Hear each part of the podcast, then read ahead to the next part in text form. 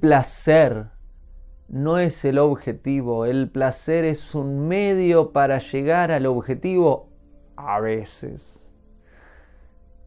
Si todo en tu vida se trata de placer, placer, placer, placer, hay muchas veces donde el placer y lo que es apropiado hacer no van de la mano. Hay veces en que el placer va por acá y lo que es apropiado por hacer va por acá. Quizás lo que te da placer es quedarte durmiendo hasta mediodía, pero sabes que quizás el camino apropiado es levantarte temprano y empezar a trabajar la tierra. Quizás te da placer quedarte una hora más viendo la tele, pero quizás lo apropiado es apagarla y irte a dormir.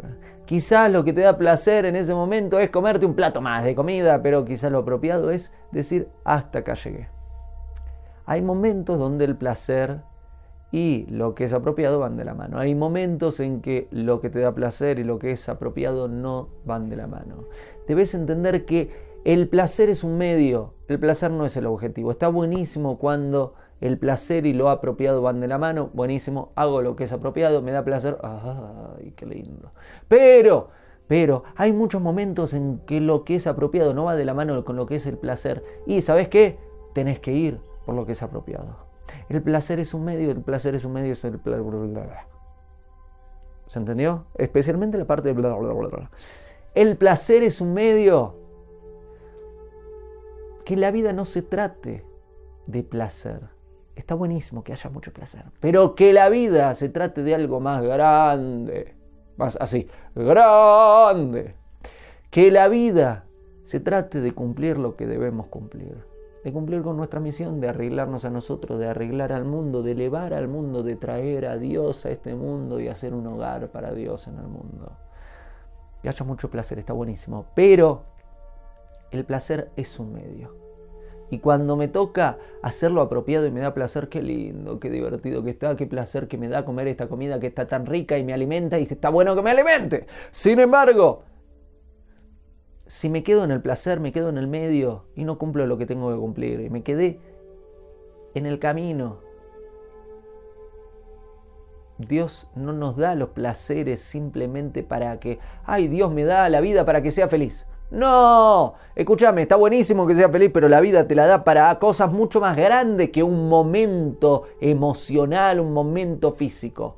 Dios no te dio la vida para que comas muchas pizzas y que en tu eulogía diga, esta persona comió 1537 pizzas en su vida. Fue 1537 veces feliz por haberse comido 1537 pizzas. ¿Cuántos méritos, no? 1537 pizzas. No fue para eso que te dio la vida. Está buenísimo comer mucha pizza que te dé placer, pero la vida se trata de cosas mucho más grandes. Aunque la pizza de mi hermano vegana está buenísima, eh, tengo que decirte. Pero la vida se trata de cosas mucho más grandes.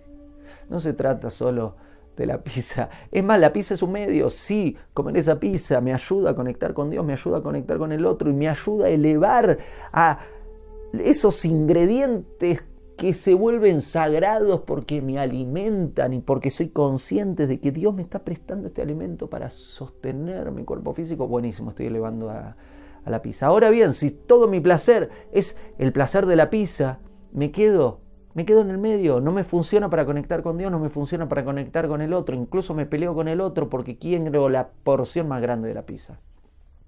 No funciona así.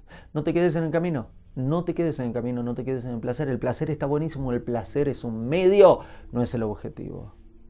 Acordátelo, anótatelo, no te lo tatúes. No está bueno tatuártelo, pero acordátelo. El placer es un medio. No es el objetivo, el placer es un medio.